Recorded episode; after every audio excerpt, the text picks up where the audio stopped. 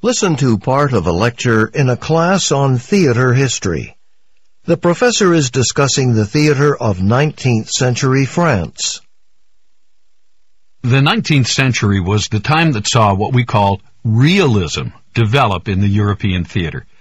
Uh, to understand this, though, we first need to look at an earlier form of drama known as the well-made play, which basically was a pattern for constructing plays. Plays that, uh, beginning with some early 19th century comedies in France, proved very successful commercially. The dramatic devices used here weren't actually anything new. They'd been around for centuries. But the, the, formula for a well-made play required that certain of these elements be included in a particular order, and most importantly, that everything in the play be logically connected. In fact, some of these playwrights would start by writing the end of a play and work backward toward the beginning, just to make sure each event led logically from what had gone before. Okay, so what are the necessary elements of a well-made play?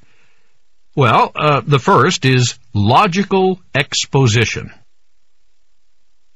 Exposition is whatever background information you have to reveal to the audience so they'll understand what's going on. Before this time, exposition might have come from actors simply giving speeches.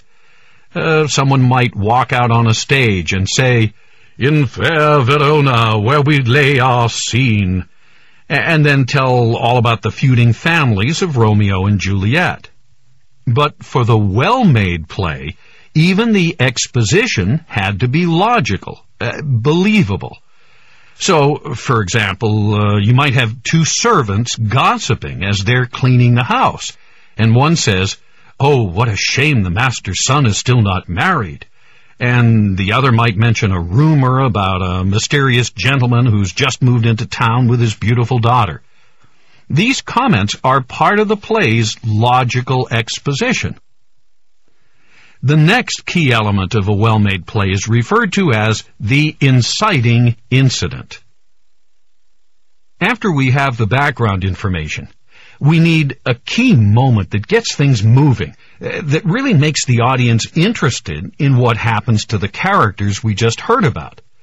So, for example, after the two servants reveal all this background information, we meet the young man, just as he first lays eyes on the beautiful young woman and immediately falls in love. This is the inciting incident. It sets off the plot of the play.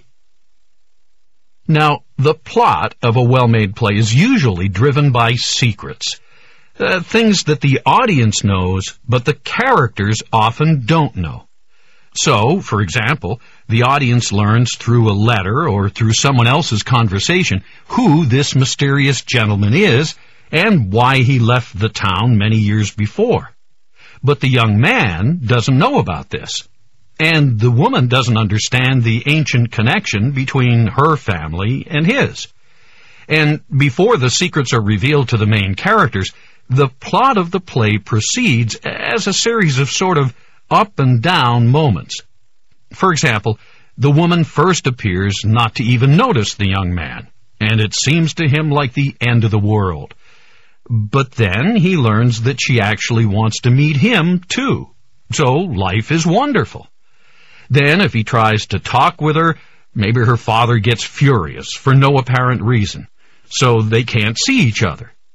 But just as the young man has almost lost all hope, he finds out, well, you get the idea. The reversals of fortune continue, increasing the audience's tension and excitement, making them wonder if everything's going to come out okay or not. Next comes an element known as the obligatory scene. It's, uh, it's a scene, a moment, in which all the secrets are revealed. And generally, things turn out well for the hero and others we care about. A happy ending of some sort. This became so popular that a playwright almost had to include it in every play, which is why it's called the obligatory scene. And that's followed by the final dramatic element. the denouement, or the resolution, when all the loose ends have to be tied up in a logical way. Remember, uh, the obligatory scene gives the audience emotional pleasure, but the denouement offers the audience a logical conclusion. That's the subtle distinction we need to try very hard to keep in mind. So, as I said, the well-made play, this form of playwriting, became the basis for realism in drama and for a lot of very popular 19th century plays. And also a pattern we find in the plots of many later plays and even movies that we see today.